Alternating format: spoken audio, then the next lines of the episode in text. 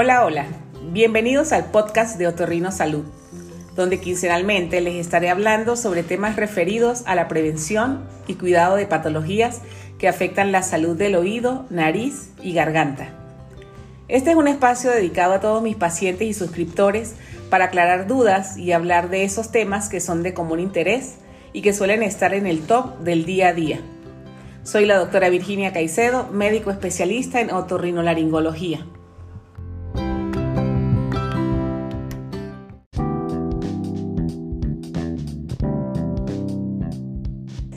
¿Qué es la rinitis alérgica? La rinitis alérgica es la forma más común de rinitis no infecciosa, que ocurre cuando el sistema inmunológico reacciona ante una sustancia extraña que no provoca una reacción en la mayoría de las personas. Es decir, el organismo reacciona de una manera exagerada frente al contacto con lo que son sustancias inofensivas que se inhalan y hace que se inflame la vía respiratoria. Sus causas principalmente son ambientales y genéticas. Es más frecuente en personas con historia personal o familiar de alergias y pacientes que viven en zonas muy contaminadas.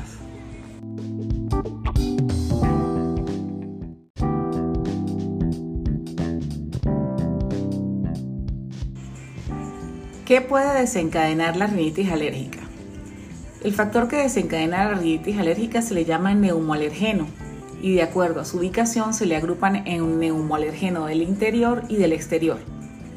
Los del interior son los más comunes, como los ácaros del polvo doméstico que se encuentran dispersos en el hogar, en libros, alfombras, cortinas, colchones, peluches, así como en la saliva, en la orina y el pelo de las mascotas. Los neumoalergenos del exterior están relacionados con algunos hongos del ambiente y pólenes de árboles, plantas y flores. Y también en algunas personas por exposición laboral a químicos.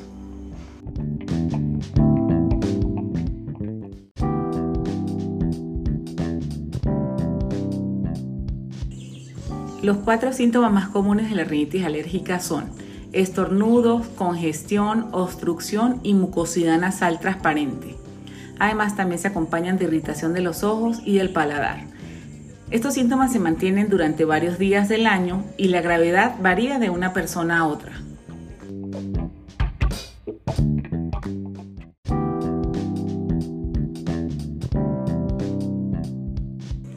Ahora, ¿Qué hacer si usted tiene estos síntomas?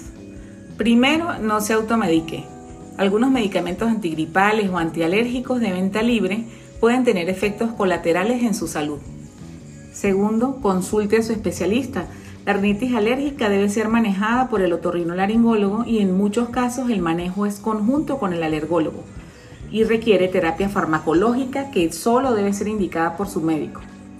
Tercero, la rinitis alérgica es una enfermedad crónica con la cual se debe aprender a vivir e identificar los desencadenantes de los síntomas de cada persona para evitar su recurrencia. Hay que tener en cuenta que requiere apoyo con medicamentos y una buena higiene ambiental.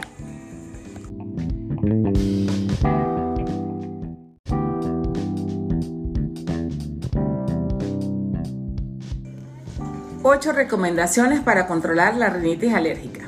Primero, evitar exponerse a fragancias, humo, corrientes de aire frío, polvo y ácaros. Segundo, mantener las áreas de su domicilio ventiladas y limpias.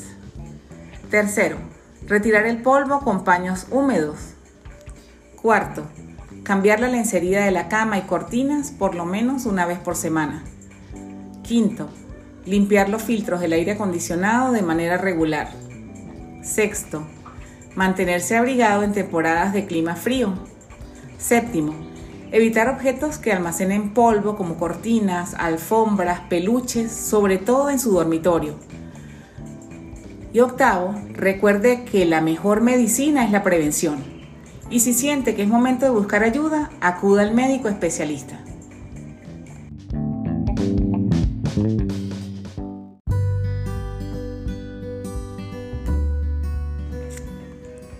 Recuerden que los podcasts de Otorrino Salud los pueden buscar en Apple Podcasts, Google Podcasts, Overcast, Anchor y Spotify.